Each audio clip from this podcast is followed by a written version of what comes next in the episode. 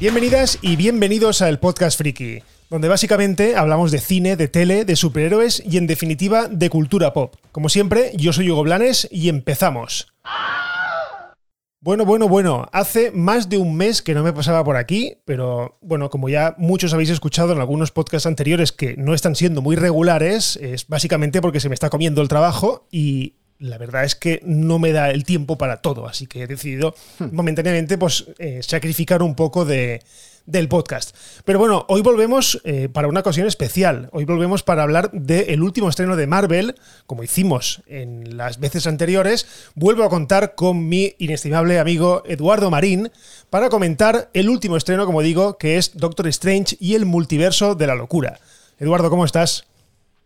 Muy, muy bien, Hugo. Un placer estar acá de vuelta y comentar esta película nuevamente, que es, un reencuentro después de la última vez que hablamos. También hablamos de Marvel. Sí. Pero, ¿esperabas con ansias esta película?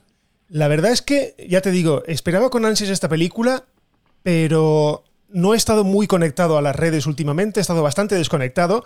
Y digamos que, eh, pese a que tenía ganas, porque evidentemente llevaba tiempo esperándola y sabía que la hacían ahora, no era esa ansia que tenía, como por ejemplo cuando Spider-Man No Way Home, que nos pasamos elucubrando durante meses y meses. Aquí no, aquí me he mantenido un poco en perfil bajo, he estado menos expectante, menos hypeado, y la verdad es que yo creo que eso ha sido lo mejor que me ha podido pasar.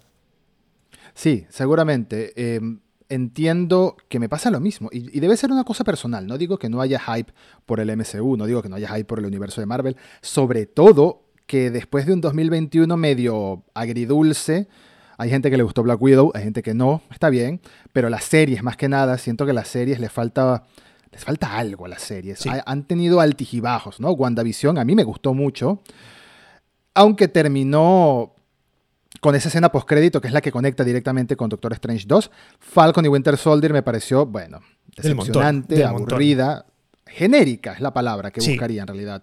Loki arranca bien, a la mitad se pone medio floja, termina bien. Tuvo sus momentos. What If, sí, tuvo sus momentos. What If, también interesante apuesta que también conecta con Doctor Strange y el multiverso de la locura.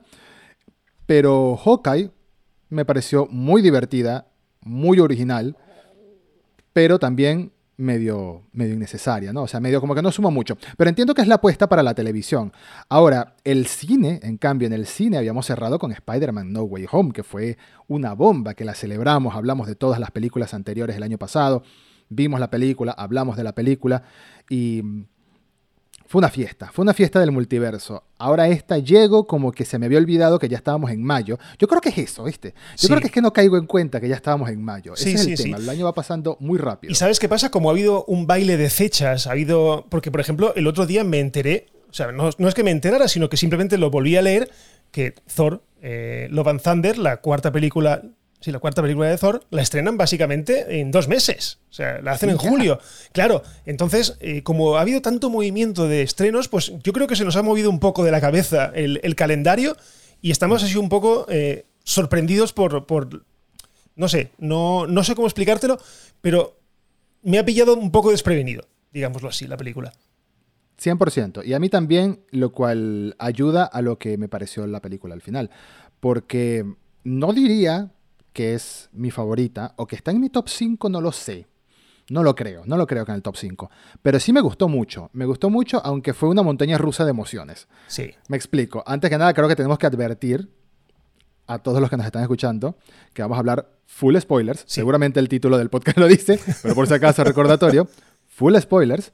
Acá, eh, si has visto la película, bienvenido seas. Hemos esperado unos días para grabar esto. Todo estuvo planificado hace meses. Mentira.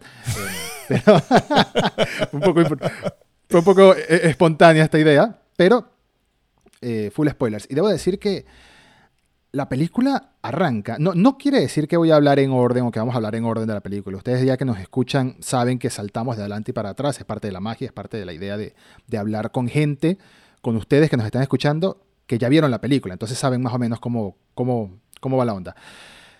Pero el principio de la película sí lo quiero mencionar porque los primeros 15 minutos, más o menos, de la película, me tuvieron como, como dicen en España que me encanta, con la ceja arqueada, como extrañado, como que estoy viendo.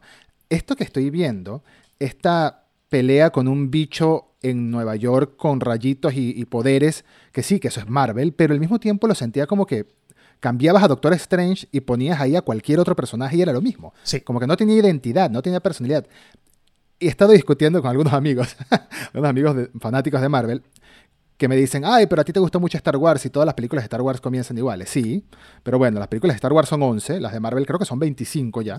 Pero no, es el hecho de la, la cantidad, sino que esta fórmula de acción con un toquecito de frases cómicas mientras hay peleas y mientras... es como que se me está haciendo muy repetitiva, muy, muy estandarizada entre todas. Y no me gusta ya. Eh, me recuerda a Falcon y Winter Soldier, que fue puro eso por seis u ocho episodios, no me acuerdo ya cuántos fueron. Afortunadamente, como a los 15 minutos, la película dice, hasta aquí llegó el MCU que conoces, vamos a hacer una película distinta. Correcto. ¿Y sabes qué pasa? A mí me pasó una cosa súper graciosa, me voy a poner así un poco contador de historias, pero esta ha sido la primera película de Marvel que he visto en el cine en versión original. ¿Vale? Yo vivo en Alcoy, en Alicante, vivo en un pueblo, una ciudad pequeñita, donde la posibilidad de ver películas en versión original es nula. ¿vale? Para ello tengo que irme a Alicante a verla. Y en este caso, pues no, no estaba en Alcoy, ¿vale? Estaba con mi chico, estaba en, Nantes y tuve los santos cojones de decir, vamos al cine, estamos en Nantes, vamos al cine a verla. Y con la grandísima suerte que allí la hacen en versión original, subtitulada en francés. Bueno, a mí me da igual porque realmente entiendo bien el francés. Y quieres que te diga una cosa, al principio de la película estaba en plan, ¿qué estoy viendo? Porque además hablaban en castellano. Claro, hay una escena al principio que, está, que habla América Chávez y, el Doctor Strange de otra realidad. Hablan en castellano. y yo digo. Y claro, yo dije. Eh, ¿Dónde coño nos hemos metido? ¿En qué sala nos hemos metido? Porque, estoy en Francia, me he metido en una versión original y me están hablando en castellano. Evidentemente. Entraste en el multiverso en Francia. Claro, y, qué pasa? Que eh, hubo un momento en el que ya, como dices tú, todo encajó, ya eh, digamos que la película avanzó un poco y ya me pude colocar bien. Pero sí que es verdad que al principio me dejó un poco descolocado, a lo mejor diferente a ti, pero sí que es verdad que esta acción rápida, a mí lo que me hace pensar un poco es que ya no vemos películas, lo hemos dicho un montón de veces, vemos episodios. Y mm. esto básicamente era como un inicio de estos de episodio trepidante, donde luego hace una pausa y ya, pues, empieza la película de verdad o empieza el episodio de verdad. Correcto. ¿A ti te ha gustado? Buena manera de formularlo, tienes razón. Sí, es que yo creo que, además lo tengo apuntado aquí como una de las cosas que, pasan para bien y para mal, eh, la continuidad, o el. Sí, la continuidad de Marvel le está jugando una mala pasada. Y es que puede ser que haya momentos en los que cueste entrar en las películas. Pasó, por ejemplo, con Spider-Man No Way Home, que básicamente era una continuación cinco minutos después de lo que había pasado en, en Far From mm. Home.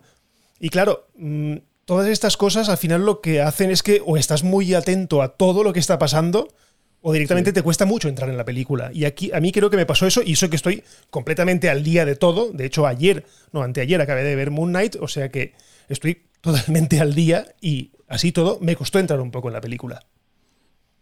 Y, es importante lo que dices, que son episodios en los que ya, lo hemos dicho varias veces también, ya no es posible o es muy difícil al menos ver una película sin tener al menos alguna noción de lo que ha pasado antes, porque todo arranca como, bueno, como te decía ayer, tal y tal cosa, ya, ya estás en medio de algo, ya está pasando algo, aunque claramente en esta película hace una pausa y, arranca su propia historia, entre comillas, que viene conectada con otras. Sí, pero aquí es, es, muy, es muy necesario, por ejemplo, en esta película, haber visto, por ejemplo, WandaVision, algo que no es del cine, es Mm. impepinable, porque si no, no sabes de dónde sale el Darkhold ni de dónde sale esa Wanda.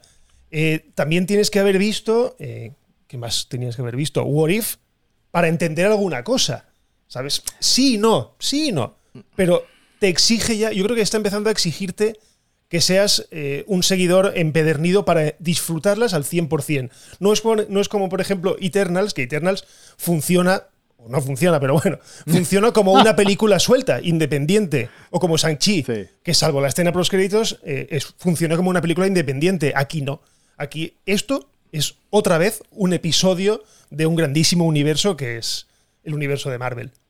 Y va a seguir pasando, porque en pocas semanas después de que publiquemos este episodio, va a estrenarse en Disney Plus la serie de Miss Marvel, que va a ser una presentación para luego verla en la película The Marvels con la Capitana Marvel. Entonces va a seguir pasando esto de te presentamos personajes ahora en la televisión, porque son personajes menos wow, menos grandes, pero los unimos en las películas. Claro, claro lo, que pasa, lo que pasa es que en el caso de Miss Marvel, bueno, es un personaje nuevo que presentaron en un episodio bien, en un episodio, perdón, en una serie.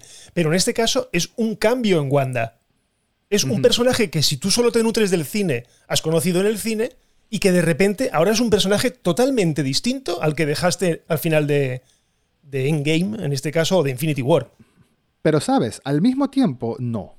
No es tan distinto. Me refiero, Aquí ya entramos en la mayor, la que parece haber sido una, sorpresa para algunas personas o para muchas personas he leído, si lo fue para quien nos está escuchando, está bien, solo que me sorprende un poco, la idea de, es que Wanda se volvió mala de la nada. Lo siento, pero no lo veo así. Wanda más bien, dejando de lado los cómics, que en los cómics Wanda es mala, o sea, es villana, es, ha tenido sus momentos buenos, pero normalmente es villana.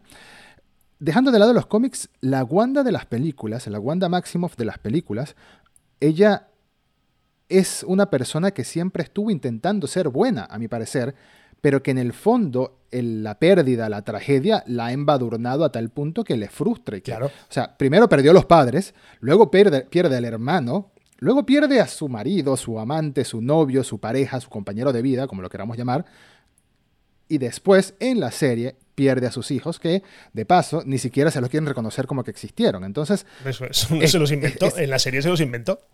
Se los inventó, pero al mismo tiempo, bueno... Sí, sí, sí, sí correcto, correcto.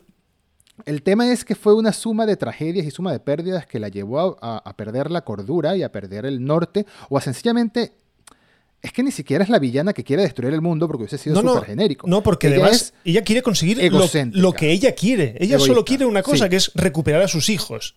Ya está. Así se los quité a otra Wanda. Efectivamente, le da igual, le da igual quitárselos a otra Wanda o a quien sea, pero en este caso, eh, eh, a mí me parece muy bien este cambio de, Wanda. Me hacía ilusión ver a un personaje que hasta ahora era bueno, convertido en malo, y más sabiendo, eh, por los cómics y todo, que al final Wanda Maximoff o, Bruja Escarlata es uno de los personajes más poderosos de todo el universo de Marvel. Directamente. Es de los más bestias que hay. Así es. y así es, y así es en la película. Había gente que dice, entonces ¿para qué sirvió WandaVision si aquí la vuelven a poner villana? Perdona, pero WandaVision termina con ella villana. Correcto. con ella es la transición. que además, si queremos ver todos los pasitos que nos dieron, todas las pistas así detalladas que nos dieron, el Darkhold nos repiten en la serie WandaVision y nos repiten en la película incontables veces que corrompe. Corrompe. Ya lo hizo con Agatha eso incluso escapa de las manos de Wanda. Correcto. La misma set de poder la corrompe. Es como, es como el anillo. Lo mismo Strange. Es como el anillo, pero en libro. Es como el anillo, pero en libro exactamente. Es como el anillo, pero sí, en Sí, es el anillo. yo estaba viendo la película y yo digo, coño, esto es el anillo único. Directamente, además, que se mueve, va a buscar a su siguiente poseedor. Pero bueno, avanzamos un poco en la película y sí que es verdad que nos encontramos de bruces con un personaje nuevo. Un personaje que los que seguíamos un poco la evolución de la historia y todo esto, pues conocíamos que era América Chávez, una chica latina que tiene la habilidad, o por lo menos tiene la habilidad dormida, de poder saltar entre universos, entre, entre realidades, digámoslo así. Y a mí el personaje me ha gustado mucho. Es un personaje inocente, me gusta un personaje que no sepa usar sus poderes y que poco a poco vaya evolucionando. Quizás, bueno, pues los aprende a manejar demasiado pronto, pero está claro que tenemos solamente dos horas. ¿Y qué poderes le están dando? Ojo tremendos poderes. O sea, es la posibilidad de, de traspasar una realidad a otra, abrir agujeros en la realidad. Es un personaje que no es tan nuevo, pero tampoco es tan viejo. América Chávez eh, debutó en los cómics en, a mediados de 2011. Y bueno, hoy en día no solo ha participado en los Young Avengers y en otras sagas de cómics, sino que en el MCU en concreto claramente la están poniendo como una futura sucesora hechicera. No, no digamos que va a ser una hechicera suprema, sí, pero, sí digamos que es la, pupila, ¿no? Como la heredera. es, como la heredera, sí. Además, como la heredera, como está haciendo Kate Bishop con Hawkeye, como estamos teniendo varios, varios rangos que se están pasando, no digamos que van a reemplazar, porque, bueno, no sé, Brie Larson me parece raro que no, no tenemos claro cuánto tiempo más no tiene como mucho ruido haciendo varias películas, varios contratos, pero quién sabe, seguramente tendremos Capitana Marvel para rato, podemos tener una Miss Marvel para rato también, son complementos, ¿no? Sí, sí, sí. Pasa en los cómics. Sí, lo que pasa es que esos actores que son un poco más asentados y eh, puede llegar un momento en el que ellos mismos se agobien. Sí que es cierto que, claro, cada vez van subiendo más su caché y al final se convierten en un monstruo como Robert Downey Jr., que al final o lo matas o directamente pagas solamente a él, sale solo él en la película porque cobra demasiado. Y en este caso, eh, a mí me gusta, por ejemplo, el del personaje de América Chávez, que no es ese relleno latino por, por cojones, ¿sabes? No es ese, mm. vamos a meter un latino porque, porque lo necesitamos para dar un poco de diversidad. No, es que el personaje está muy bien construido, el poder es un poder que no habíamos visto en ningún momento y es mm. una flipada de poder, porque es que me encanta eso de que pueda saltar directamente entre realidades. Y además, me gusta de esta película que el multiverso no sea el problema, sino que es la solución. Yo cuando veía los trailers y leía un poco sobre la película, yo pensaba al final que el multiverso era el problema, era lo que se había originado por culpa de Wanda, con lo que pasó en Westview, y por culpa de Spider-Man o del Doctor Strange en Spider-Man eh, No Way Home. Y, no, y de Loki. Y de Loki, correcto. Lo que pasa es que Loki a mí me marea un poco porque es más una línea temporal que no una... Es que ahí sí que juegan con dos conceptos y te confunde un poco. No me termina de cerrar mucho. Después de haber visto esta película, Loki no me termina de cerrar mucho. No, no, no. No, entiendo bien. Cuando estamos viendo, aquí estamos entrando en spoilers de Loki también, pero bueno, a estas alturas. Cuando estamos viendo el final de Loki, vemos que están en la habitación esta de Kang, de uno de los Kang, que nos cuenta que gracias a que él tiene la línea temporal única, no existen los otros Kangs. Estamos hablando de diferentes líneas temporales claro, diferentes universos. Claro, es líneas. Claro, y sale la, galleta esa, la galleta esa María que dice eh, la guardadora, o sea, la cuidadora de la sagrada línea temporal. habla, de tiempo, no habla de universos. Pero al mismo tiempo te introducen los universos alternativos con diferentes versiones de Loki, tanto con la misma cara de Tom Hiddleston como con diferentes eh, actores. Algo que he leído mucho en, en, estos días, que la gente se queja de por qué todos los Doctor Strange son Benedict Cumberbatch. Y en cambio en Spider-Man eran tres eh, Spider-Man diferentes. Bueno, eso es lo que tú, los tres o cuatro eh, Doctor Strange que tú has visto. Probablemente. estamos hablando de universo 838. Efectivamente, o sea, en, un, en, otro probablemente sea eh, Tilda Swinton el, el hechicero supremo y cosas así. O sea, no es por ese lado no lo que pasa es que yo es lo que te digo creo que tiene Marvel un pequeñito problema de nomenclatura más que de sobre todo para, para encajar a Kang en todo esto si es que Kang va a mm. ser el villano supremo de la de esta fase o directamente. Claro, pero no lo sé, porque Quantum Mania, la de Ant-Man y la avispa, viene ahora también y se supone que es el malo. Estoy muy confundido. Yo también. Estoy muy confundido a estas alturas del futuro de Marvel, pero ya, ya, hablaremos de eso. Vamos, vamos a hablar porque. es que es difícil no hablar. Ven, estamos llegando a un punto que es difícil no hablar hablar de una película y no hablar de otras cosas al mismo tiempo. Porque, es son todo. personajes que ya conocíamos. Claro. Todo está conectado. Universos conectados. Franquicias conectadas. Ya vamos a llegar a los cameos, no se nos aceleren. Franquicias conectadas. Pero hablando de esta película como tal, lo que la hace única para mí y que me parece muy gracioso, es que en muchas ocasiones leí e incluso pensé inocentemente en algún momento hasta que caí en cuenta de lo que estaba diciéndome, engañándome a mí mismo, pensé, uy, qué grande, regresa Sam Raimi a las películas de Marvel y inmediatamente piensas en Spider-Man 1, Spider-Man 2 y Spider-Man 3. Pero cuando te recuerdas que eh, Elizabeth Olsen y el mismo Raimi había hablado de, y el Kevin Feige también, elementos de terror en esta película, tienes que recordar quién es Sam Raimi realmente. Sam Raimi no es Spider-Man, Sam Raimi es Evil Dead, Sam Raimi es un montón de películas de terror, de las más baratas de Gore. presupuesto bajo, horribles y al mismo tiempo hermosas. Brazos cortados. Sí, sí, sí, sí. Hasta películas más costosas. Entonces, acá, eh, esto no es una película para chicos realmente, no lo es. Hombre, yo di tres yo, me di tres sustos en la película y tres sustos gordos. pero, pero más allá de los sustos, que también me los di, más allá de los sustos, eh, el ver esa escena de Wanda con la cara ensangrentada caminando por el pasillo, al mejor estilo de, de o de. Además, por, un, pasillo, además por un pasillo húmedo, lúgubre, o sea, muy, muy guay, muy guay, muy angustioso ese momento. Verla saliendo de la dimensión espejo, retorciéndose como si fuera Samara la del aro, yo dije, esto trauma a un niño fácilmente, ¿no? A la, a la, niña que vemos en las alfombras rojas de 7, 8 años vestida de Scarlet Witch haciendo cosplay, que la saluda, no puede ir a ver eso porque queda con trauma y además, del personaje. Me encanta que haya pasado esto porque últimamente no hacía más que leer y escuchar eh, aquello de que Marvel es una, es una picadora de carne y que, digamos que elimina la personalidad de los, de los cineastas que cogen las películas. Mm. Nada más lejos. O sea, esto queda claro que es una película de Marvel y hasta cierto punto pues tiene un listón, digamos, familiar.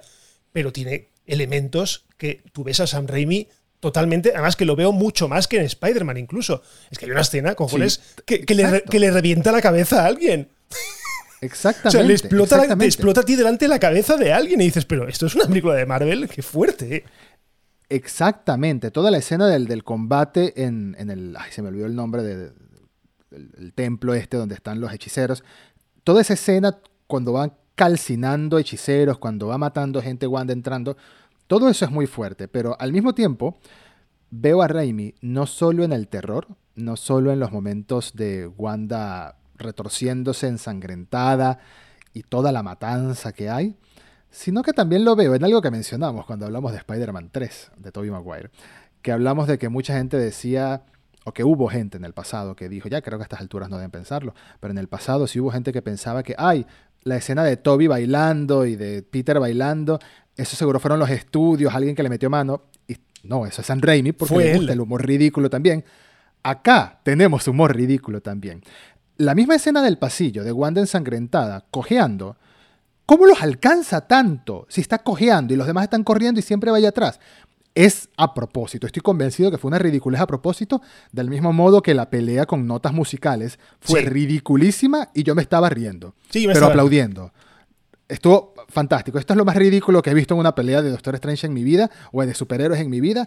Aplaudo. Aplaudo porque fue brillante, estúpido y brillante al mismo tiempo. Sobre todo tomando en cuenta que esa pelea, el ambiente que había era tétrico y vienes a hacer estas ridículas de notas musicales volando que duró demasiado tiempo. Además, era como que no se acababa. Sí, no se acababa nunca. Eso, es el estilo del cineasta y está muy bien. Pero además, ese, ese, entorno, ese entorno apocalíptico hacía también que te generara más ansiedad de decir, no se acaba esta, esta, esta batalla y estoy en un entorno casi en blanco y negro, eh, eh, todo destrozándose y, me generaba mucha ansiedad. Y sí que es verdad que me ha pasado en varios momentos de la película que, me, que tenía ansiedad. El trozo del pasillo, por supuesto. O sea, el trozo del pasillo era una película de zombies, eh, además de mal rollo. De mal rollo porque además yo me imaginaba que cuando la cámara no enfocaba a Wanda, Wanda hacía como un acelerón de estos de películas de miedo, ¿sabes? De que se mueve y súper deprisa. El, o como eh, en, en, esta, ¿cómo se dice? En, el exorcista y todo esto, que se mueve mucho más deprisa de lo normal. Y yo digo, es que seguro que se está moviendo la cabrona mucho más deprisa. Esa era, esa era la, sensación que daba, totalmente. Sí.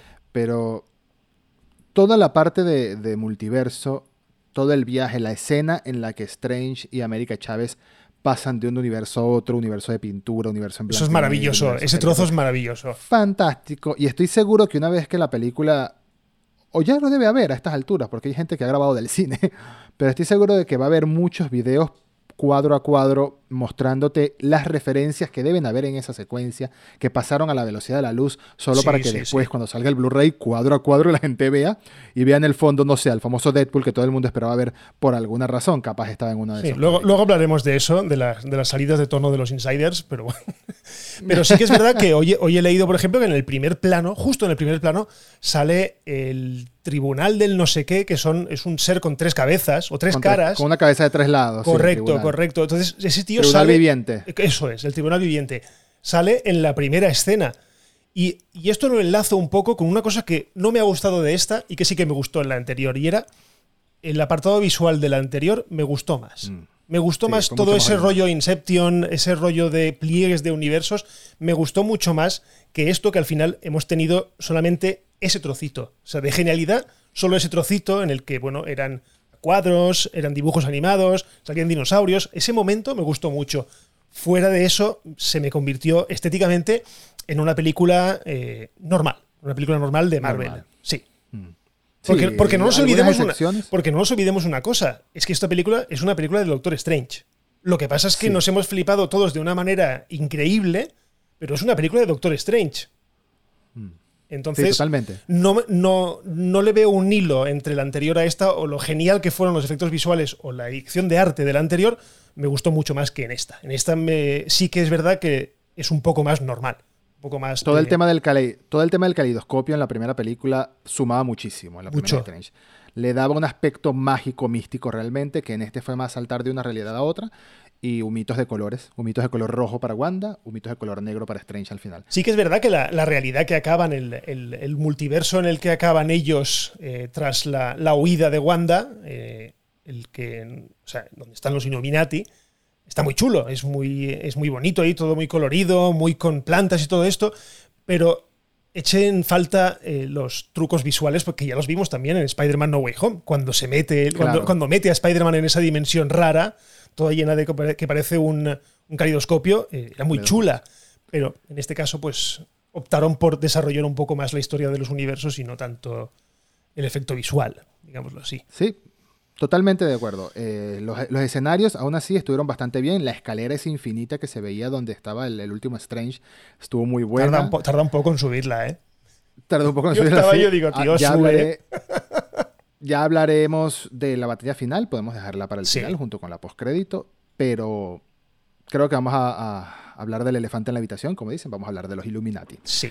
Me, me entristece un poco que Marvel a estas alturas de la vida haya creído que era necesario mostrar a, Xavier, al profesor Xavier, en un tráiler, en un spot para la televisión, como si la gente no fuera a ver la película. Correcto. La gente, ya, ya con el primer medio adelanto que se le escuchaba la voz y no sabíamos si, era o, si no era, era suficiente. Mostrar la silla y el traje, el, el traje verde era innecesario porque mataba esa sorpresa. Ya uno sabía que iba a esperar a Xavier. Lo que no imaginaba era el Reed Richards. Eso sí, estaba yo di, Yo, di un, gritito, ¿eh? Yo la verdad es que en el cine di un grito.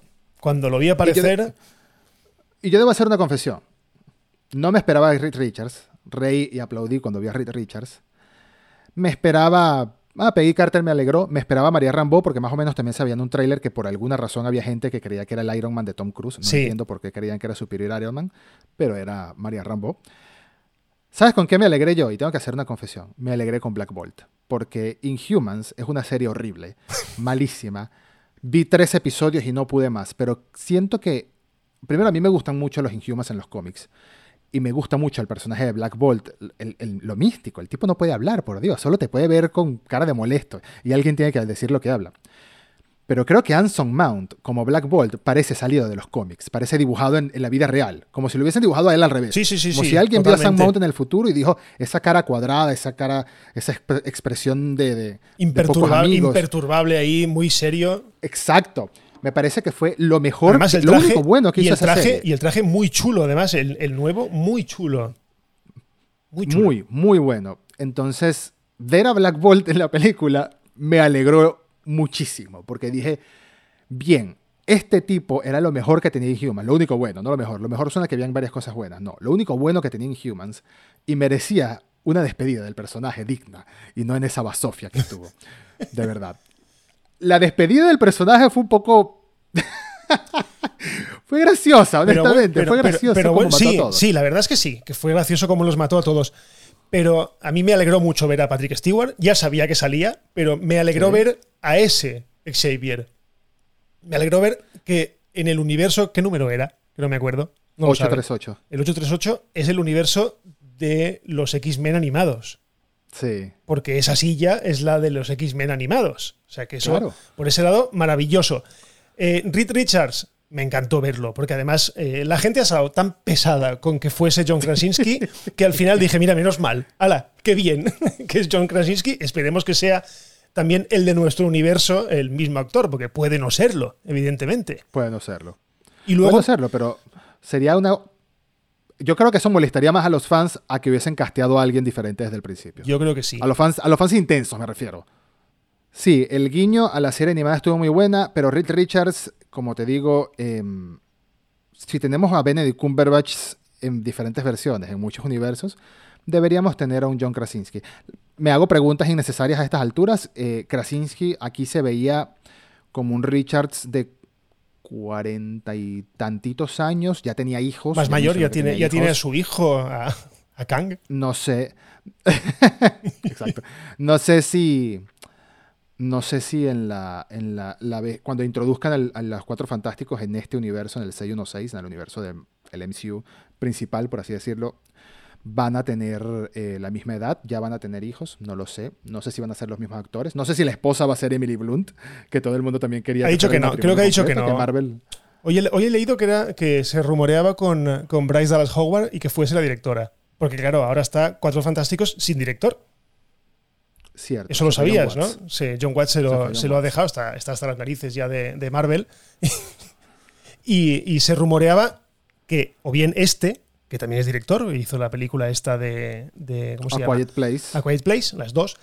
O Bryce Dallas Howard, que la verdad es que tiene el favor de Disney porque ha hecho unos episodios que te cagas en The Mandalorian y en The De Book of Boba mejores. Fett. Yo creo que los mejores. de los mejores de los mejores de Mandalorian y Book of Boba Fett, tomando en cuenta además que nunca había dirigido nada. Correcto, es a O sea, es verdad eso de que la- el talento va en los genes o que es directamente su, su padre se los ha pasado a ella directamente. claro, claro. De Ron Howard pasó. Em, Peggy Carter me gustó mucho el, el look. A mí Eh, me encanta, hicieron- a mí me encanta que esté Peggy Carter de vuelta porque lo considero un personaje tan injustamente desaprovechado y que encima tuvo la mala suerte de que su serie se lanzó en el momento que no debía a lo mejor. Ahora, yo creo que ahora esa serie hubiese triunfado bastante más. Es verdad que no es el momento porque eh, digamos que enlaza con las- lo, lo que pasa en, en Capitán América, en la 1, pero me encanta Claro. porque es una actriz que me encanta, me gusta muchísimo y me encanta que tenga que pueda llegar a tener mayor presencia dentro del UCM, esperemos, porque además esta Capitana Carter no es la del What If, porque esta tiene como un, un rocket como Boba Fett en, la, sí. en la espalda. Un Mandalorian, sí. Correcto. Entonces esperemos que no sea la misma porque, bueno, pues esta muere también. Sí, ¿no? Mueren todos. O ella no Sí, muere. claro. Bueno, le- la aplasta algo. Es verdad, la aplasta. Tenemos, No, no tenemos. aplasta- no, mentira, esta la pican por la mitad. Es A verdad, aplastan es María verdad, Rambo. es verdad, es verdad. Es otro, otro, otra cosa gore. O sea, vemos el escudo Sí. todo lleno de sangre porque la ha partido como a Dar Maul. La ha partido por la mitad. A mí me da mucha risa. Ay, Dios, me dio mucha risa eh, cuando Krasinski, Krasinski, no, Reed Richards le dice a Wanda, cuidado que mi amigo aquí Black Bolt te puede matar con solo suspiro. Y le enfoca en la cara y está como con las cejas como que, ajá, viste, Sí, sí, sí. te mato, te mato.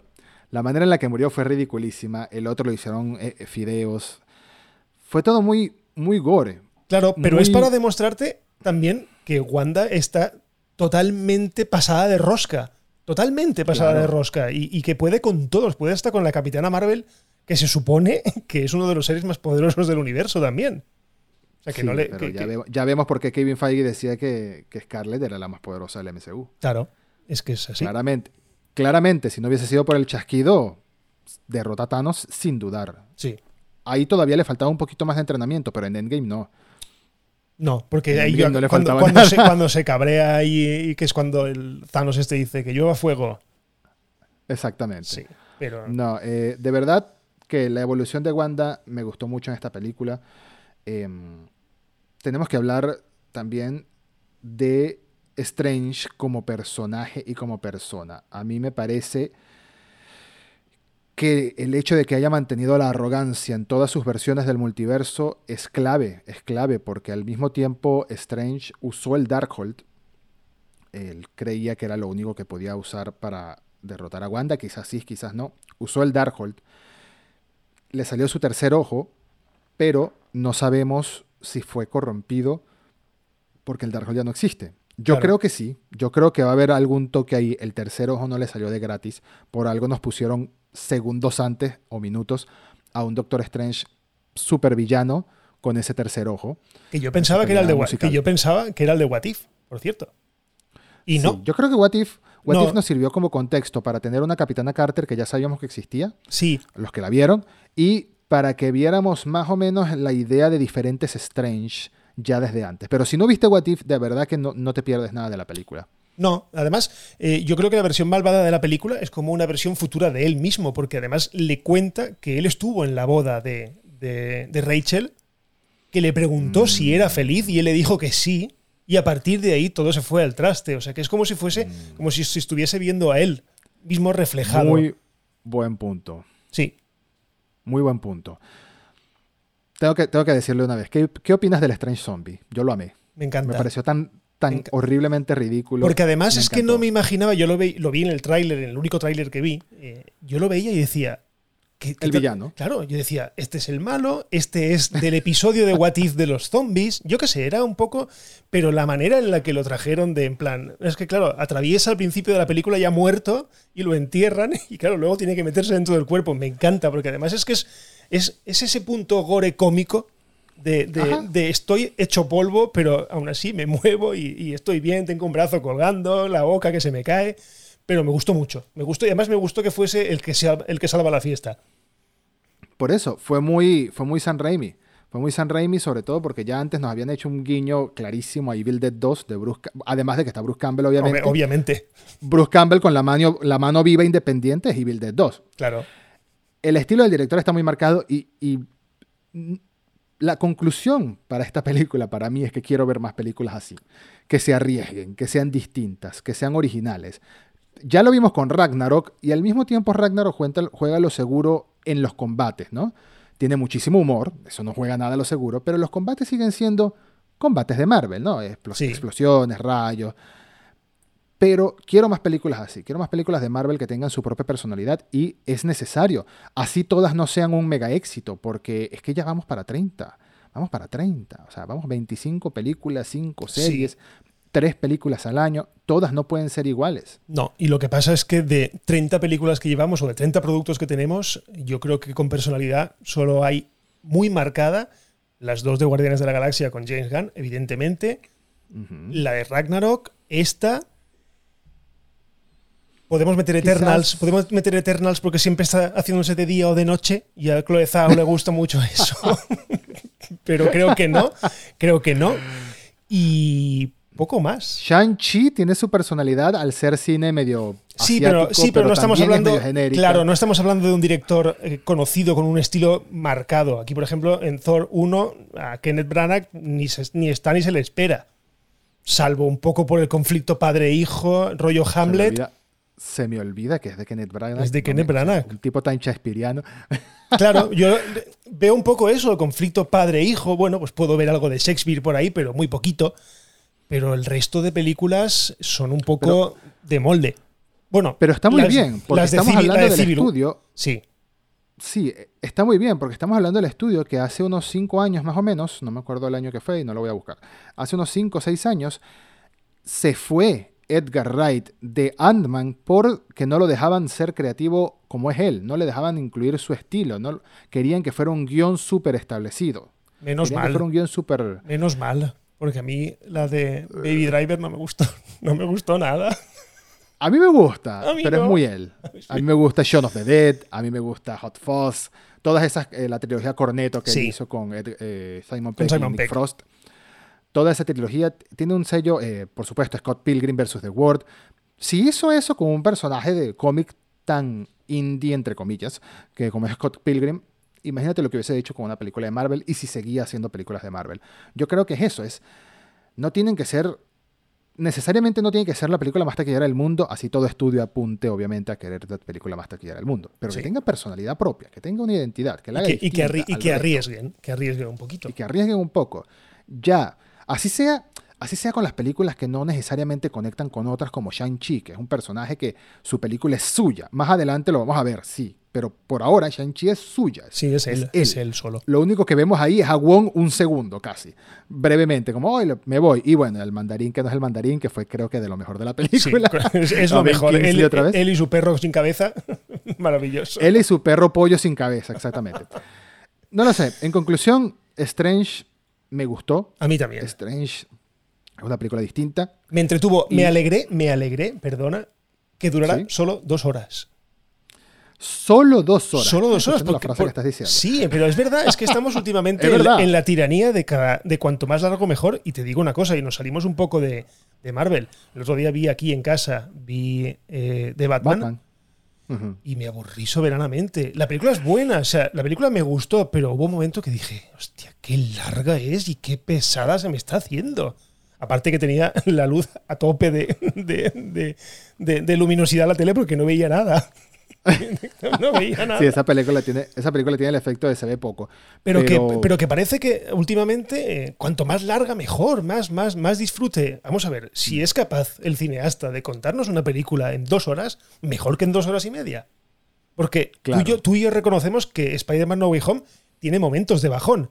Y aquí realmente, en esta película, yo encuentro pocos momentos que tenga un bajón la película o que se me haga pesada. Es una sucesión constante de cosas, de sorpresas, de, de historia, de, de- de- No sé, yo creo que deberían volver un poquito a esa, a esa medida de tiempo y luego dejarse las grandes duraciones para las películas evento. Evidentemente que Endgame o que Infinity War duraran dos horas y media o tres horas, por mí como si duran 20.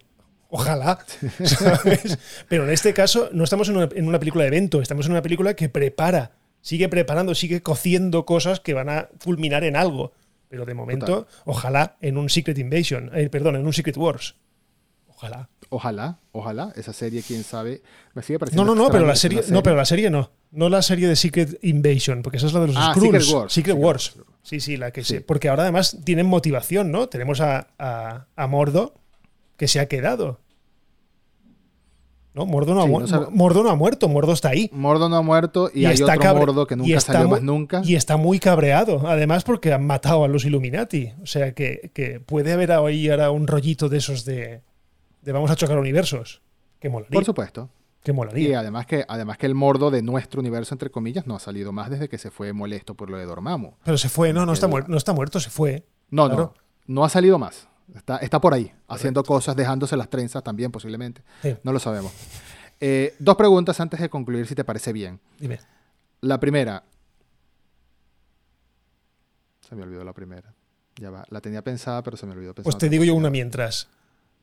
¿Qué ha pasado? Han quedado retratados todos los insiders y toda la gente que vaticinaba va a salir Logan, va a salir Tom Cruise haciendo de, de Superior Iron Man, va a salir, va Y a de salir. Maverick también. Correcto. O sea, yo creo que esta película ha sido como la constatación de dejémonos ya de historias, dejémonos de, Sí, de inventarnos noticias y dejemos que las cosas fluyan y ya está.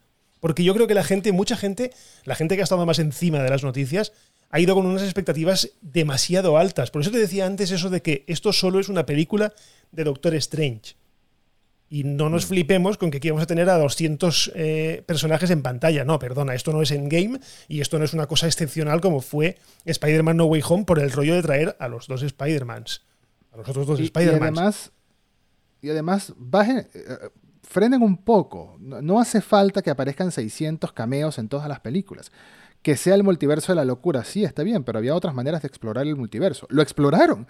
Tenemos a, a Black Bolt, tenemos a Peggy Carter, tenemos a una versión alternativa de Capitana Marvel y tenemos a Alex Xavier de la serie animada de los 90. Ya, ah, bueno, y a Richards. Correcto. Ya, suficiente. Y sa- pero. ¿sabes, pero ¿sabes qué pasa? Yo llegué a creerme lo de Tom Cruise por una sencilla razón, porque salen robots de Ultron. Ajá, pero Además, aquí ellos en dicen- este- estoy convencido de que estos Ultrones los, los creó Reed Richards. Richards.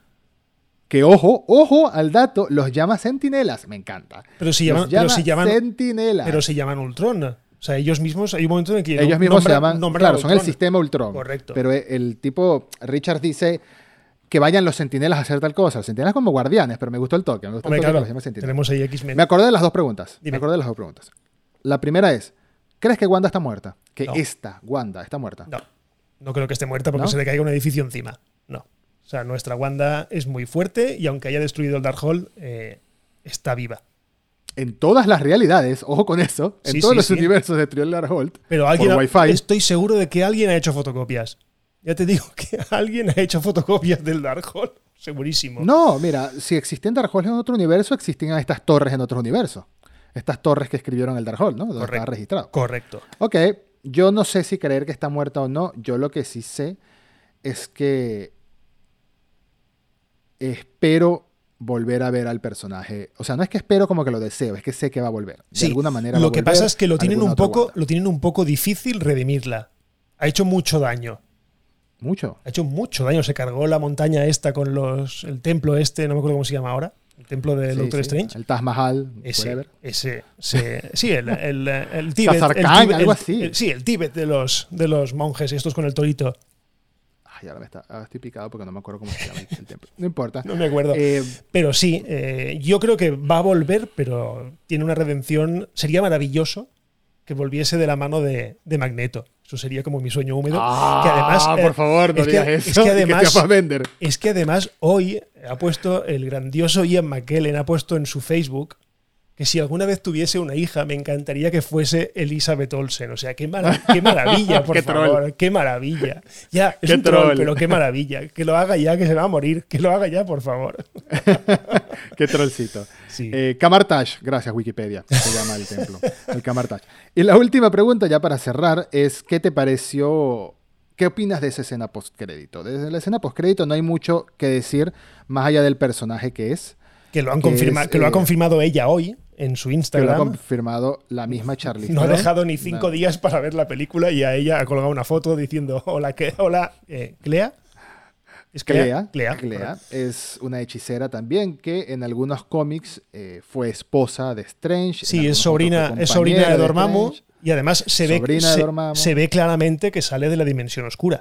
Eso sí, o sea, los que hemos, Sale visto, la- los que hemos visto la primera Sale- sale, de la dimensión oscura. Porque esos colores Y en así de algunos neón. cómics también es hechicera suprema, después de la muerte de Strange, eso sí.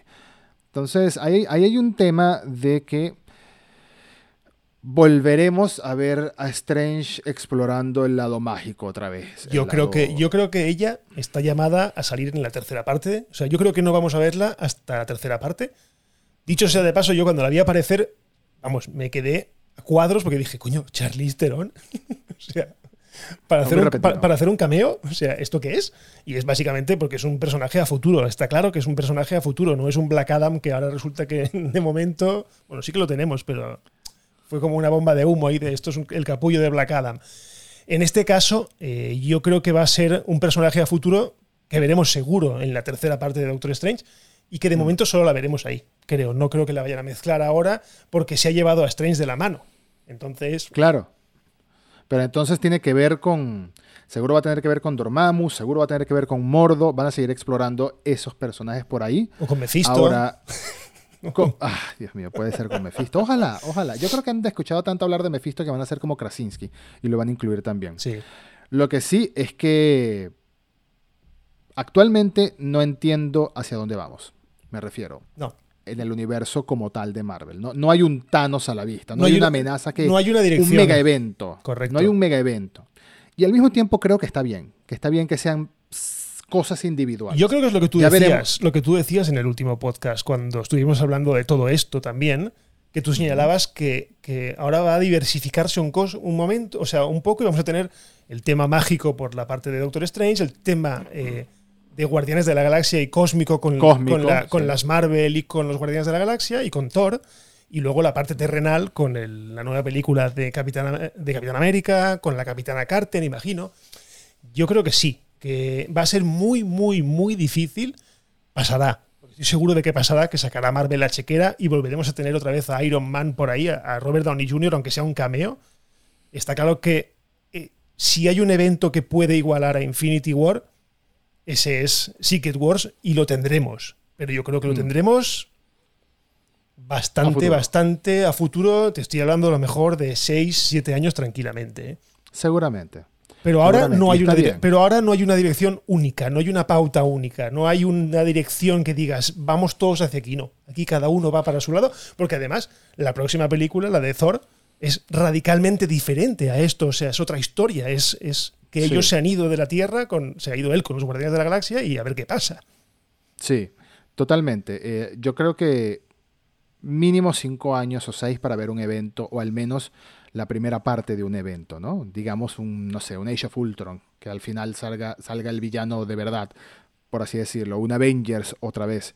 Pero por ahora tenemos un, en el camino, tenemos a Thor Love and Thunder, que llega en julio, eh, que ¿Y qué más tenemos? Una pelea lo- de dioses. y luego, ¿qué más Tenemos Black? Panther, Wakanda Forever en noviembre, que tengo muchísima curiosidad de ver qué van a hacer con esa película. Sí, saldrá, Obviamente porque ya no saldrá tenemos a Shuri- Black Panther. saldrá Suri vac- vacunándose del coronavirus. Posiblemente.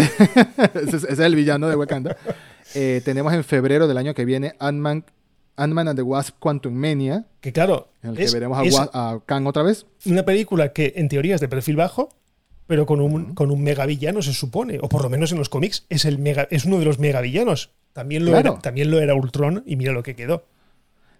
¿Sabes? Pero no creo que vuelvan a darse el lujo de hacer algo así a estas alturas, No creo. honestamente. No creo. En mayo del año que viene, Guardianes de la Galaxia Volumen 3, que ya James Gunn dijo y ha dicho en muchas ocasiones que es el final de estos Guardianes Sí, de la sí, Galaxia, eh, como Guardianes de la Galaxia. Dave, Dave Bautista ya ha salido diciendo que es la última película suya como, como Drax. Eh, Nebula, esta, ¿cómo se dice? Eh, Karen, Karen Gillian ha dicho que es, la, que es la última, o sea que, a no ser que de ahí despunte Black Adam, que puede ser, tenemos ahí la parte cerradita. Thor, por ejemplo, ha dicho que él, mientras Black le llaman. Sí, sí, sí, está fichado y Black todo. Adam. Black sí. Adam es de DC. Ay, perdona, Black Adam no. Adam Warlock. He dicho antes Adam Black Warlock. He, he. A- Hace ratico dijiste Black Adam y yo. sí, Black Adam, es. Adam, es Adam Warlock. Coño. Adam Warlock, claro, está Adam fichado. Warlock está seguro fichado. vamos a tener.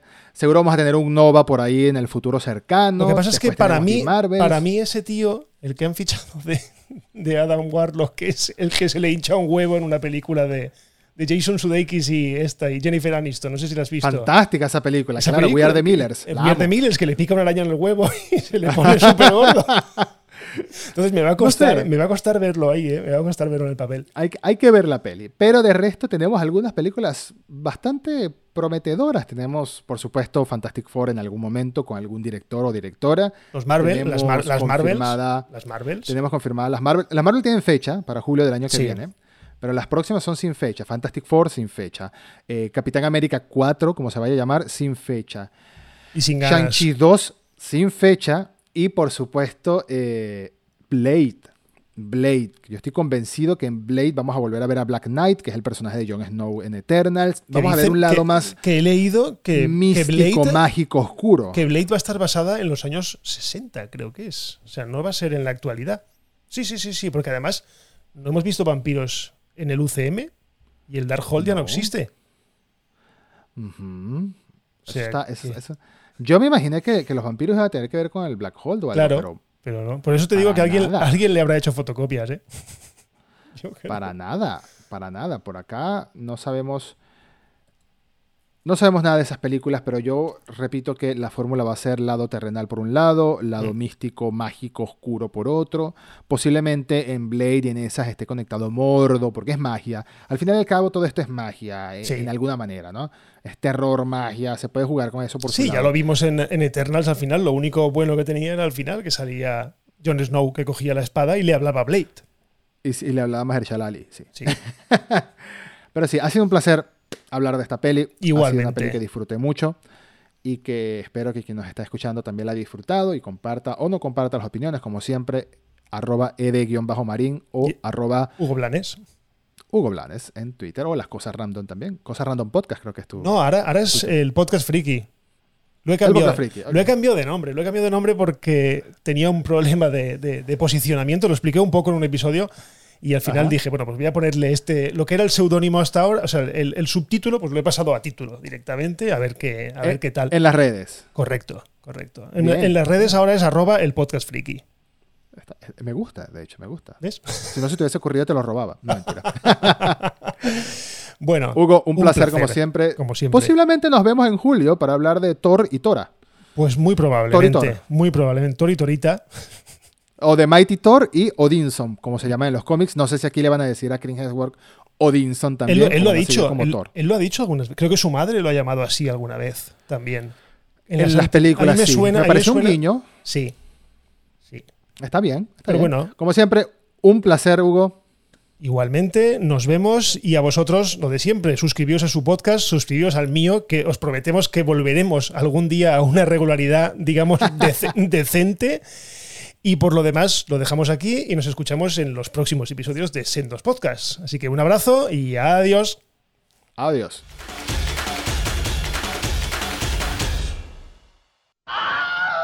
Bye bye, hasta otro ratito, ¿eh?